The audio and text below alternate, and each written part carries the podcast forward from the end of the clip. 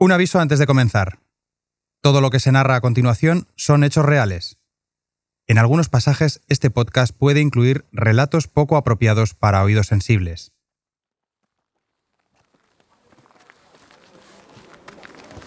De la prisión de Carabanchel ya no queda nada, salvo un gran solar al sur de Madrid. Cada domingo grupos de chavales rodean ese descampado, camino de unas canchas de fútbol 7, sin saber que allí se levantó una mole de cemento para encerrar a miles de personas. Sin embargo, la de Carabanchel no fue una cárcel cualquiera. Fue edificada tras la Guerra Civil Española gracias al trabajo esclavo de mil presos del franquismo. La dictadura obligó a los cautivos a construir la prisión en la que iba a encerrarlos.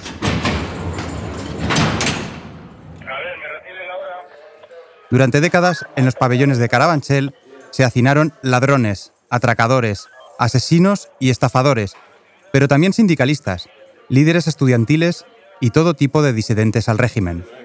De hecho, la prisión era tristemente conocida por ser el lugar donde pasaban sus últimos días algunos de los condenados a muerte por el franquismo. A finales de 1975, en Carabanchel solo había kinkis o rojos. Bueno, también había un lateral del Real Murcia. Es en este punto y lugar de la historia donde recuperamos a José Luis Ponce Alcázar. Porque si como futbolista había vivido la eclosión hippie en su aventura americana, como preso, Ponce llega a Carabanchel para vivir de cerca los últimos estertores de la dictadura. De acuerdo, el historial del futbolista no le convierte en el recluso con más pedigrí. Recordemos, dos atracos a mano armada y el robo de un coche. Si no fuera por su condición de futbolista de primera división, Ponce solo sería un preso más. Sin embargo, como cantó Rosendo Mercado en su mítico concierto en el patio central de Carabanchel, mal o bien, siempre hay una historia que ofrecer.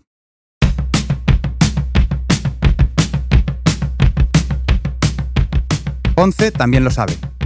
Su vida ha resbalado por una pendiente peligrosa, pero siente que ha tocado fondo. Desde hace unos meses ha dejado las anfetaminas, da clases de gimnasia a los compañeros de pabellón, trabaja en el economato y se encarga de organizar los partidos de fútbol sala. El defensa del Murcia sabe que si quiere sanar toda la herida, debe ser completamente sincero. Los atracos que cometió con su amante, cuando ambos jugaban a ser los Bonnie and Clyde murcianos, son solo la parte visible del iceberg.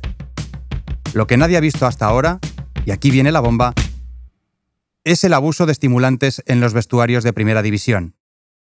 Según él, esas pastillas tienen la culpa de todo.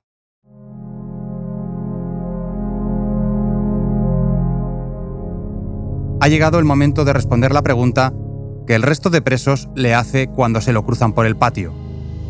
¿Cómo ha acabado un futbolista de primera como tú en una cárcel como esta?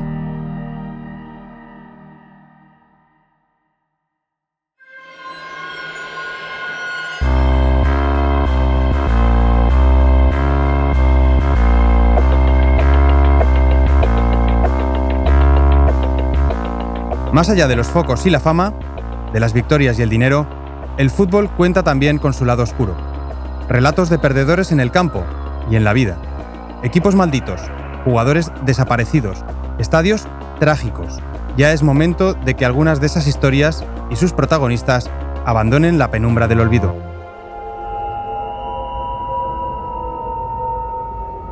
Yo soy Aitor Lagunas y esto es Brazalete Negro, de Panenka Podcast y Radio Primavera Sound, con el apoyo de Estrella Damm.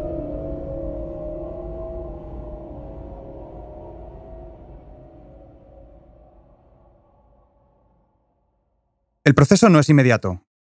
Ponce necesita un año para aclimatarse a todo lo que ha vivido en los últimos tiempos. Ya estamos en 1976. Franco ha muerto y el futbolista se ha beneficiado de la amnistía general tras el fallecimiento del dictador. Ponce decide que es el momento de contar su historia. En un traslado temporal a la prisión de Murcia, concierta un encuentro con un conocido periodista de la región, Manuel Ruiz Herans. Ponce no quiere guardarse nada. Y así es como días después, Ruiz Herans se presenta en la cárcel de Murcia, pasa los controles de seguridad y se sienta con un café delante del futbolista. Además de locutor de Radio Murcia, es corresponsal de la revista Don Balón e intuye que esta entrevista será un bombazo. Para viajar a ese momento en el que periodista y futbolista están separados solo por la reja del locutorio, os leo el arranque de la entrevista en Don Balón. Ponce es hoy una ficha en el censo de la población penal, un hombre que cumple su deuda con la sociedad. Pero hace poco más de dos años, José Luis Ponce de León Alcázar era un jugador de fútbol de primera división y militaba en el Real Murcia, con cuyo club acababa de cumplir las tres temporadas más brillantes de su historial deportivo. En estas tres temporadas, el Real Murcia había conseguido ascensos de tercera a primera división, logrando mantenerse en la última, pero al final de la campaña, el Real Murcia no le renovó el contrato. Y entonces, Erans le dispara la pregunta que todo el mundo se ha estado haciendo desde que el club no le renovó. ¿Por qué, Ponce? ¿Por qué? Por consejo del entrenador Felipe Mesones, sabía perfectamente que yo estaba quemado por el abuso de estimulantes. Hagamos un alto en el camino. Recordemos que en 1974, días después de que el Murcia lograra la permanencia en primera, Ponce salió cabizbajo del despacho de su entrenador. Mesones ya no le quería en su equipo. Aunque en su momento le enfureciera el despido, ahora el futbolista admite los motivos del club. Sabían de su adicción a los estimulantes. Eso despertó en mí un odio incontrolable contra el entrenador Felipe Mesones, y durante bastante tiempo estuve maquinando la forma de matarle impunemente. Por fortuna, no se presentó la ocasión, porque entonces yo no era responsable de mis actos debido al uso continuado de estimulantes.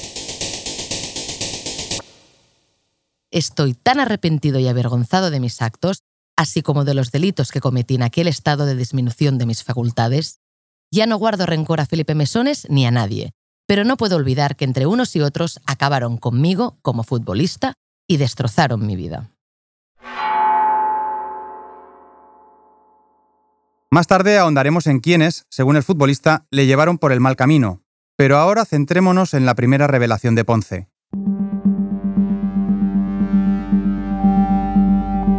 Su confesión es tan importante que, cuando en Don Balón se enteran de lo que acaba de decir, se frotan las manos. De hecho, ellos mismos anuncian su exclusiva como una sensacional entrevista y cito textualmente, el término sensacional no lo aplicamos porque sí, sino porque se trata de la primera vez que un futbolista confiesa públicamente haber tomado productos que constituyen droga. Así es, hoy en día todos conocemos casos de dopaje. Muchos equipos, títulos o incluso deportes enteros han quedado manchados por las sustancias estimulantes, pero en 1976, el dopaje era uno de esos temas sobre los que todo el mundo cuchicheaba, pero nadie se atrevía a hablar públicamente. José Luis Ponce ha roto esa barrera del silencio, y es el primero en confesar sin tapujos el uso de estimulantes. ¿Pero de qué estamos hablando? ¿Qué era lo que tomaba? Según confiesa Ponce, la droga que utilizó para mejorar su rendimiento no es otra que la centramina, es decir, una anfetamina prima hermana del speed. Hoy está retirada del mercado, pero durante los 60 y 70 podía comprarse en las farmacias sin ningún tipo de prescripción médica. De hecho, la centramina gozaba de buena fama entre estudiantes y opositores a la administración del Estado, a los que las anfetas mantenía activos durante más tiempo cuando les tocaba hincar codos. Pero entonces, siendo una droga de uso común entre estudiantes, ¿para qué la tomaban los futbolistas? Para responder a esta duda, recurrimos por primera vez a Genaro Zapata, uno de los protagonistas de este capítulo y masajista del Real Murcia en los 70. Una anfetamina retarda la aparición de la fatiga y produce un estado a nivel emocional de euforia y otro componente de agresividad y de subestima del peligro. Todos los futbolistas que son timoratos pues se, arrugan y, y baja mucho rendimiento anfetamina y cambian. Y vaya que si Ponce había cambiado con su consumo. Atendiendo a las palabras de Zapata, se podría decir que el futbolista se convirtió en todo un experto en el arte de subestimar el peligro.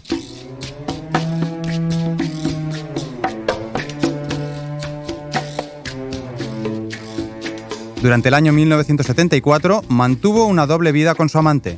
Compró una escopeta para matar a su entrenador, robó un coche y atracó un par de bancos. Bueno, y no olvidemos que había ayudado a mantener al Murcia en primera, que como riesgo tampoco está mal.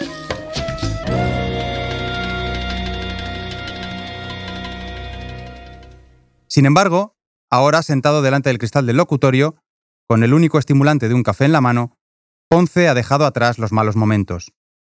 El futbolista no rehuye ninguna de las preguntas que le dispara el reportero de Don Balón y tampoco esconde ninguno de sus pecados. Eso sí, trata de disculparse asegurando que todo lo que hizo lo hizo bajo el efecto de las anfetas. Al futbolista le queda un juicio pendiente y no le viene mal exponer el abuso de la droga como atenuante. ¿Pero podía la centramina por sí sola hacer que un tipo cabal se acabara convirtiendo en un bandolero? ¿Acaso Ponce estaba tan enganchado? Hombre, sí, sí, sí, sí. Él era el más proclive a consumirlo, era él.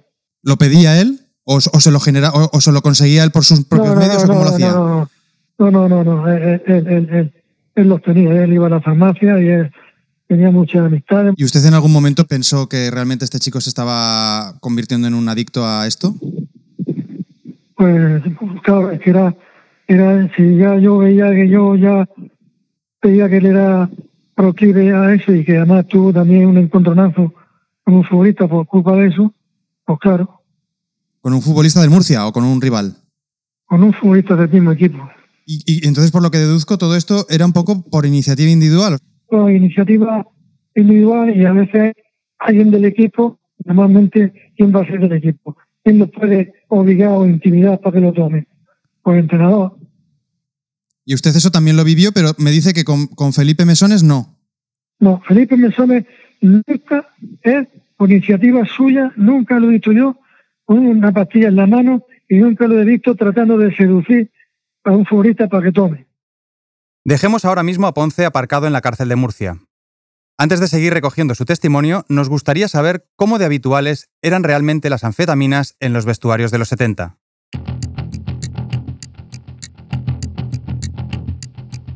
Para resolver esta duda, recurrimos a una de las mayores enciclopedias del fútbol europeo, presidente de honor del diario AS y toda una institución del periodismo español.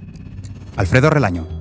Sí tengo yo entendido que en aquellos años estuvo bastante extendido en el fútbol, ¿no? el Don Balón hizo bastantes informes sobre ese asunto. Hubo algún entrenador yo creo investigado en ese, en ese plan. Me quiero recordar que Felipe Bensones no quisiera tampoco digamos, emitir juicios temerarios contra nadie, ¿no? Pues son los recuerdos que tengo. En general yo creo que había clubs que recurrían más a eso y clubs que menos, y según cuánto quisieran recurrir, pues a un entrenador a otro. Yo creo que en la época nos había bastante escrupulosos que no querían saber nada de eso, y nos había bastante abandonados que iban mucho a eso. Seguramente sea una casualidad, pero no deja de sorprender que al preguntarle genéricamente por el dopaje de aquella época, Relaño mencione precisamente a Felipe Mesones, el entrenador de Ponce en el Murcia, y al que el jugador señalará a lo largo de su entrevista en Don Balón. Pronto sabremos más de lo que sucedía en aquel vestuario, pero sigamos escuchando a Relaño sobre la presencia de las anfetaminas en el fútbol. Había un cierto hábito en Argentina, ¿eh? allí lo llamaban la pichicata, los argentinos, y, los, entonces se fichaban muchos, muchos, o los sudamericanos, entonces se fichaban muchos jugadores sudamericanos, ellos tenían mucho, sabes, la idea de que en Europa, y era verdad, se corría mucho más, ellos jugaban mejor, pero en Europa se corría mucho más. Entonces se, animaban mucho a tomar eso para estar a la altura de aguantar el ritmo de los partidos en, Europa, que entonces eran mucho más bajos. allí, incluso en el ritmo de allí, pues había jugadores que ya de eso y los que iban a venir a Europa, pues eh, eran bastante, eran bastante inclinados a eso. En sus diferentes equipos, Genaro Zapata coincidió con varios jugadores sudamericanos. Gracias a ello, y al History Channel, tiene una teoría sobre el origen de esta corriente. Pues había algunos que sí. Espervitar. Yo nombraba mucho espervitar, que era la droga que le daba el médico personal de Hitler, le daba espervitar a Hitler que lo drogaba todos los días. Eso también estoy enterado. Me veo mucho los documentales, pero no, aquí permitir eso no existía existía en Argentina porque ahí en Argentina huyeron muchos mucho, muchos nazis, huyeron a Argentina. Mientras resistimos la tentación de abordar el éxodo de los jerarcas del Tercer Reich a Sudamérica, uno de los temas fetiche de cualquier podcast que se precie, dejemos clara una premisa. No sería justo etiquetar a los futbolistas de una sola procedencia. Sin salir de la península ibérica, ya se conocían episodios sobre los que planeaban las sospechas. Y a nosotros nos contó un día Nas Adelardo, que en el Mundial 62 les, el Real les daba unos sobres abiertos como de, de, litines. ¿Sabes lo que son los litines? Esas, esos polvos que meten para mineralizar más el agua y tal. Y en unos sobres abiertos estaba como machacadas unas pastillas. Ahí, les daban sobres abiertos, que es una y, y que Puskas dijo, no, yo eso lo tomo, porque eso no sé, ya había Puskas que era algo que no era y Adelardo sí lo tomaba y los jóvenes lo tomaban, claro. Era el Mundial 62, estaba en el entrenador. El Herrera tuvo mucha fama de eso. Por lo menos jugadores del Madrid de la época lo cuentan, que el Barça de Lenio Herrera pues tomaba bastante. El Barça de Herrera tenía un, tenía un fútbol muy de mucha fortaleza, muy enérgico. Él cultivó mucho eh, la fuerza. Frente al Madrid de esos años, que era más técnico y bastante entrada en edad, con Stefano y Puskas, pues tenían mucho en energía, ¿no? De hecho, la sombra sobre Elenio Herrera va más allá de comentarios de trastienda en los vestuarios. El que fuera conocido como el mago fue el entrenador del Inter de Milán que ganó Liga y Copa de Europa en 1965, un equipo que arrasó gracias a un fútbol contundente en el que todos ayudaban en bloque, en ataque y en defensa. En 2005, Ferruccio Mazzola, hermano del delantero Sandro Mazzola, que jugó en aquel Inter, acusó directamente a Elenio Herrera. ¿De qué? pues tal y como recogió Enrique González en El País, de haber atiborrado de anfetaminas y otros estimulantes a sus futbolistas y de haber provocado la muerte prematura de varios de ellos. En palabras del propio Ferrucho Mazzola, los reservas tomábamos más pastillas porque Herrera hacía ensayos clínicos con nosotros. Por eso sufríamos más las consecuencias.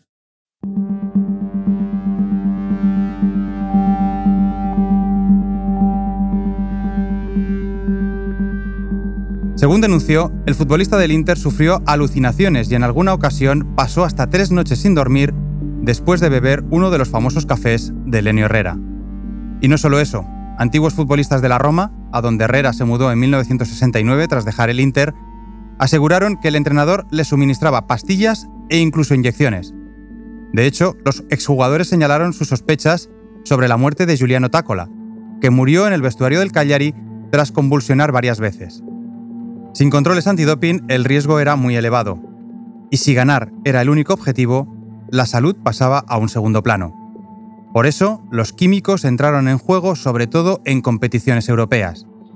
Da un poco de vértigo pensar que muchas de esas noches épicas que nos han contado nuestros abuelos pudieran en realidad estar manchadas por la sombra de las anfetas. El mismo Adelardo nos contó que en el partido del gol de Luis Aragonés, que empata el al final, había desempate los dos días y ellos habían ido con provisión para el primer partido. Bueno, no se les había ocurrido el segundo partido, cosa que sí a los alemanes se les había ocurrido, ¿no? Entonces que el médico estuvo todo el día siguiente dando vueltas por Bruselas para comprar algo, pero había una cierta seriedad y allí no se podía comprar ese, lo que fuera sin receta, ¿no? Que, que eso es entre los desalentados que estaban o cansados que estaban, otros salían como aviones, pues le metieron 4-0 en el segundo partido, como el, sabes, ¿no? El, médico del Atleti iba buscando por las farmacias de Bruselas. Fue buscando, sí, sí, eso contaba, fue buscando por la farmacia de Bruselas para tratar de comprar algo porque no, eh, pues se habían quedado sin, claro. Lo que yo tengo entendido que la mayoría lo usaban esporádicamente. Por ejemplo, el Madrid. El Madrid tenía constancia de que donde fuera el equipo contra el que jugaba se había chutado. De hecho, se notaba que jugaban con un. Claro, cuando iba al Madrid en esos años, y pasa todavía ahora, a cualquier campo, pues era el acontecimiento del mes y había una, había una mentalización enorme y tal, y, y, pues posiblemente casi todos los equipos tomaban. Y en Madrid entonces se decía, pero esto, esto se decía, ¿eh? que tomaba en los partidos de Copa Europa. Había un, había un termo de, de té que tomaban los jugadores antes del partido en el descanso que decían que en los partidos de Copa Europa el termo templaba, que era porque ellos notaban, no sabían, ¿eh? pero notaban después, de, después del partido que, que luego les costaba dormir en dos días, ¿no? ¿Recordáis lo que decía Mazzola sobre lo que le provocaban los cafés cargados de Lenio Herrera? Que ninguna afición se me ofenda antes de tiempo. Atendiendo al testimonio de Relaño, el uso de estimulantes sonaba bastante democrático. El Madrid, el Barça, el Atleti, el Murcia, todos parecían recurrir a la pizzicata. Pero es que probablemente el dopaje al norte de los Pirineos fuese peor, más antiguo, más metódico y más científico. En el 54 eh, se supo que se había inyectado glucosa en el descanso del partido. Que yo creo que en otros sitios eso estaba eh, más avanzado que, que aquí. España venía un poco por detrás en todo, ¿no? Y sí me contó una vez García Remón de un partido europeo en Alemania, que llegaron al campo, los dos vestuarios estaban separados por una pared y arriba había como una, como un, una línea de ventanas horizontales estrechas que comunicaban, ¿sabes?, una con otra, cerrado el cristal, y al llegar a cambiarse, ellos oían el ruido que hacían los de al lado, gritando, cantando, y en eso se hizo un silencio acojonante. Se hizo un silencio y entonces no sabían qué cojones pasaba. Y les crearon la curiosidad. Y subieron a rincón, a hombros, ahí lo levantaron para que se asomara por el ventanuco que separaban las dos tal. Y entonces vio que estaban callados pues estaban en cola para pincharse. Y cuando bajó Rincón, pálido, dijo, están pinchando, se quedaron de miedo. Y fue una de esas veces que el Madrid se llevó cinco. No, sé si fue con Hamburgo o uno de esas, una de esas, ¿no? Con todo lo que sabemos ahora, regresemos a ese locutorio de la prisión en el que Ponce está explicando lo que ha visto. ¿Podría haberse dado algo parecido a los cafés de Herrera o las anfetas de las noches europeas en el Murcia de Felipe Mesones? Lo cierto es que, como explicamos en el capítulo anterior, el rendimiento físico de José Luis Ponce había aumentado una vez cumplidos los 30. Recordemos además que esa mejora física coincidió con el ascenso meteórico del Real Murcia de tercera a primera, y que eso levantó suspicacias entre los rivales. En este sentido, cara a cara en la cárcel, Ponce le da a Erans algunos datos que podrían explicar muchas cosas. Conocí el doping al regresar al equipo de mi tierra. En la primera temporada en tercera división fue un compañero el que me ofrecía centramina antes de cada partido, lo mismo que otros jugadores del equipo. Después, ya en segunda división con Mesones como entrenador y Genaro de masajista, alguien que no puedo identificar por temor a que se querelle, se servía de mí como enlace para que yo convenciera a otros jugadores para que tomaran centramina. No había problema con algunos como Abel Pérez o Juárez y otros sudamericanos, que se dopaban sin protestar.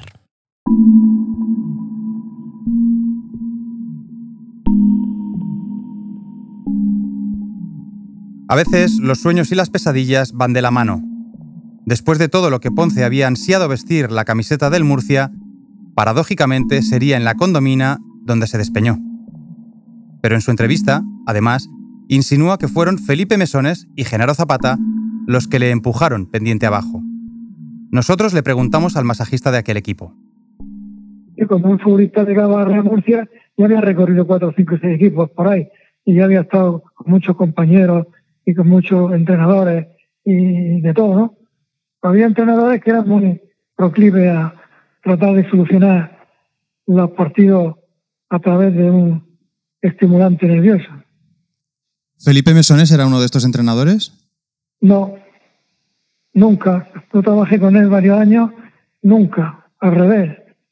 Yo cuando yo hablaba con él le decía, me enteraba de que un futbolista que había venido de tal equipo que me ha dicho que pegaba tanto a su entrenador y no sé quién es Y que había veces que no jugaba.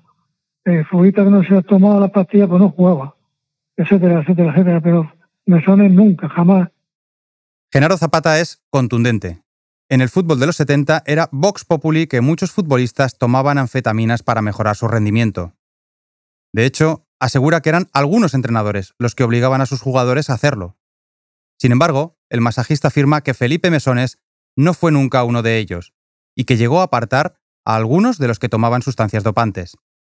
En esa teoría encajaría perfectamente el final de Ponce, que fue despedido por Mesones al cerciorarse de que el futbolista estaba quemado por las centraminas. Sin embargo, el asunto se vuelve más turbio a medida que avanza la entrevista de Don Balón. Ponce, no contento con insinuar que existía connivencia con su dopaje, sube un peldaño en su escalada y se fija en Genaro Zapata. Genaro nos obligaba a tomar media hora antes de cada partido a todos los titulares un sello que, según él, contenía hidratos y vitaminas. Yo no tengo pruebas de que se tratara de estimulantes, pero te aseguro que cada domingo la mitad del equipo corría y luchaba más de lo normal sin acusar la fatiga. Al domingo siguiente era la otra mitad la que se superaba. Esto nos hizo sospechar que estábamos siendo drogados, pero como la campaña del equipo era brillante y ganábamos buenas primas, nadie denunció sus sospechas. Antes de que Zapata conteste a estas acusaciones, es momento de que lo conozcáis mejor.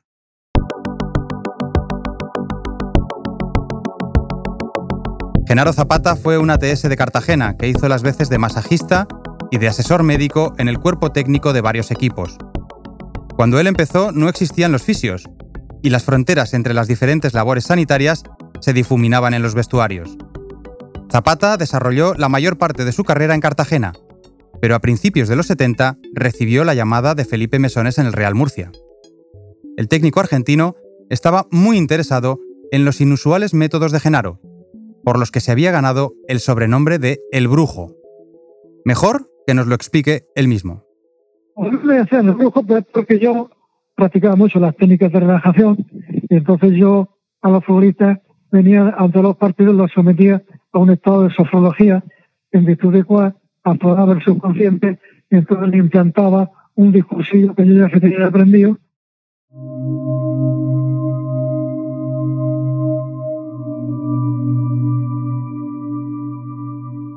Los años 70 fueron años de experimentación y nuevas técnicas en muchos ámbitos. El deporte no fue una excepción. La técnica de Genaro Zapata para hipnotizar a los jugadores pasaba por repetirles un mensaje que, teóricamente, se activaba de manera inconsciente cuando pitaba el árbitro. Yo tenía un, padre nuestro porque su idea sugestiva se implantaba en el cerebro y podía tener efectos después. Pues yo le decía, durante todo el partido de hoy te sentirás ágil, fuerte y contundente en todas tus intervenciones y no sentirás nunca la fatiga porque estás perfectamente entrenado.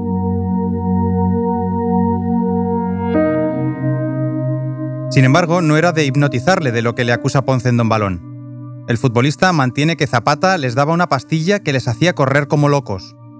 Ponce confiesa además que todo el mundo en el cuerpo técnico del Murcia sabía que él tomaba anfetaminas y que si hizo lo que hizo en la sede del Ibérico de Murcia y en la caja rural de Orihuela es porque iba de centramina hasta las cejas.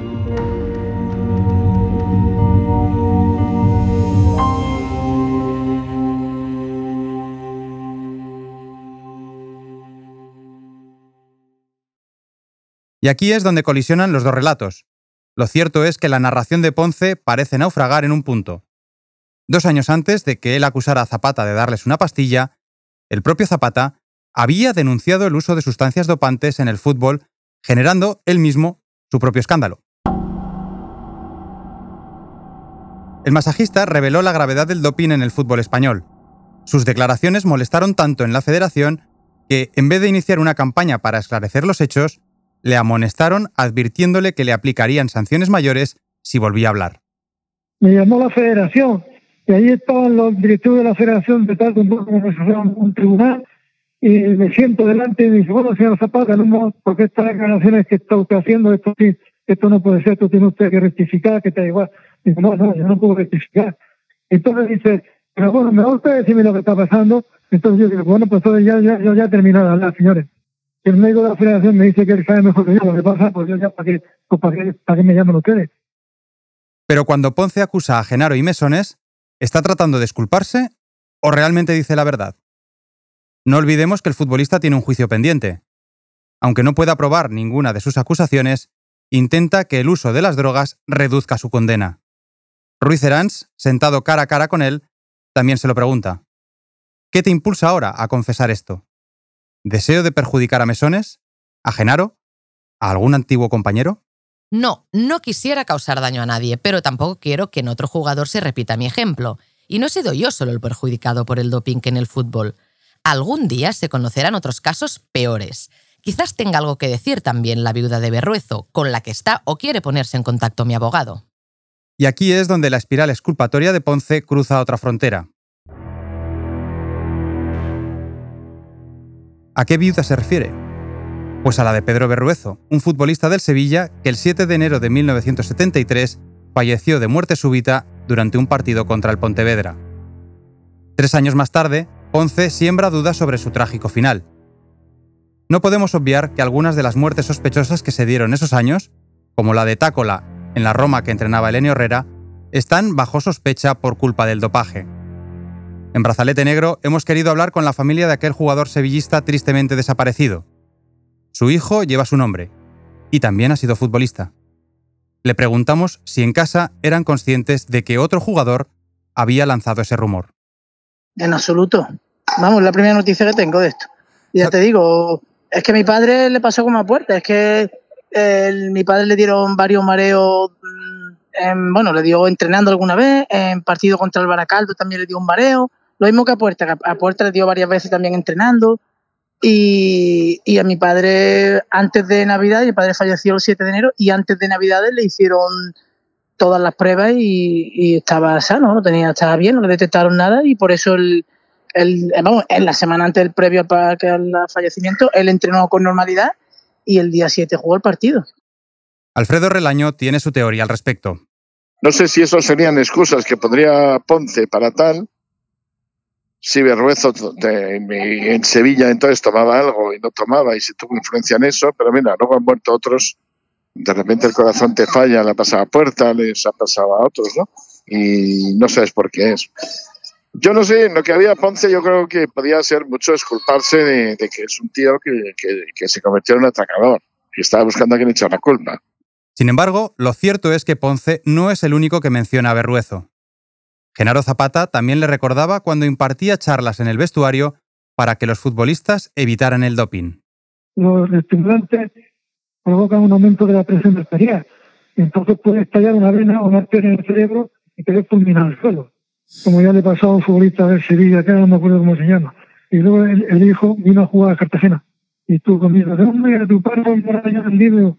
Porque se murió y no le hicieron la autopsia ni hicieron nada lo enterraron y listo, se murió, ahí cayó el suelo y fuera.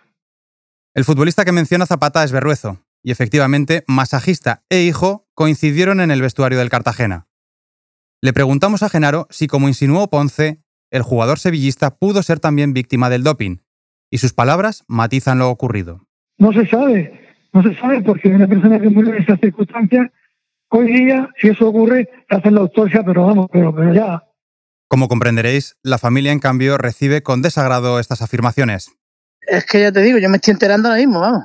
Vamos, yo lo que tengo entendido es, porque no le hicieron autopsia ni nada, porque en aquella época pues mi abuela no quiso hacerle autopsia.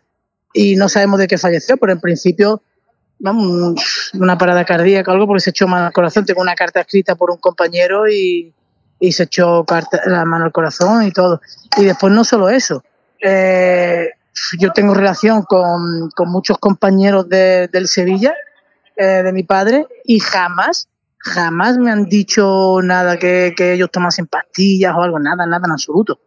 Nunca. Por eso es, que es la primera noticia que tengo. No sé, me deja sorprendido, vamos, no lo sé, la verdad.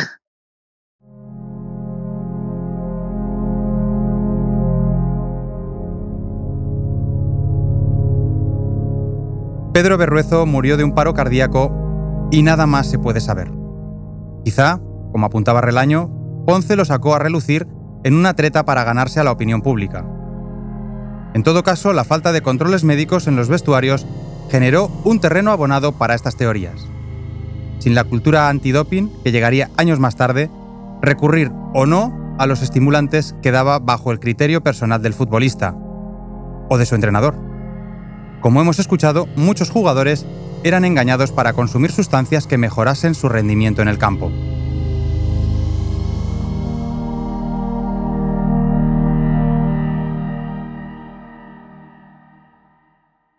Genaro Zapata, masajista del Real Murcia y del Cartagena, tuvo conocimiento de estas actividades.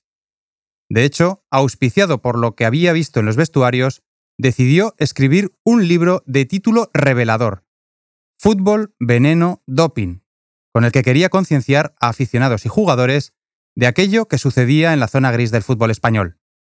En el libro, Zapata decía cosas como esta. Me consta que hay futbolistas que usan el doping unas veces ellos solos y otras incitados por distintas personas. ¿Hasta cuándo durarían las anfetas en los vestuarios? Porque Ponce no fue el único futbolista que reconoció haberlas consumido. Quizá el más famoso de todos ellos fuera Juan Gómez Juanito, mito del Real Madrid y de la selección española, que aseguró haber tomado centraminas cuando militaba en el Burgos. Era la época en la que Genaro Zapata lanzaba una alerta desde las páginas de su libro. Hay doping en el fútbol español. Urge establecer un control para evitar el estimulante veneno. Hay jugadores españoles, y a mí me consta, que ingieren ese doping veneno y en más de una ocasión me lo han pedido. Los controles antidoping no se establecerían en España hasta 1988, 14 años después del brote delictivo de José Luis Ponce. ¿Quién sabe cuántos problemas se hubieran resuelto con un control más estricto de los vestuarios?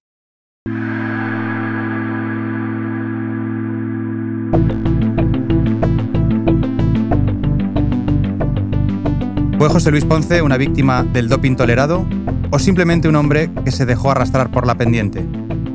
Como siempre, en Brazalete Negro, llegar hasta el final del capítulo lleva implícito el premio de sacar tus propias conclusiones.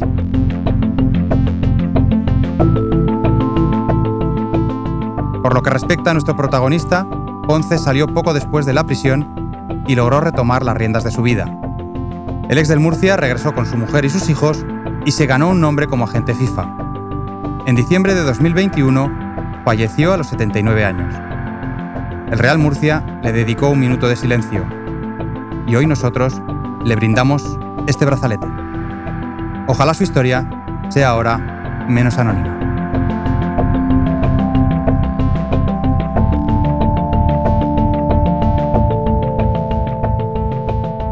Brazalete Negro es una producción de Panenka Podcast y Radio Primavera Sound, con el apoyo de Estrella Damm.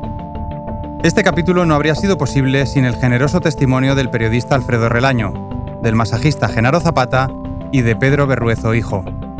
La memoria de su padre no debería caer jamás en el olvido. Han colaborado André Ignat, David Camilleri, Rob Román y Nacho Medina en la técnica, Carlos Torres en el guion, Matías Rossi en el diseño de sonido así como Alba Riera en las locuciones. Marta Salicru es la productora ejecutiva y yo soy Aitor Lagunas. Gracias por escucharnos. Y recordad, Bill Shankly no tenía razón. El fútbol, a veces, sí es una cuestión de vida o muerte. Hasta el próximo capítulo.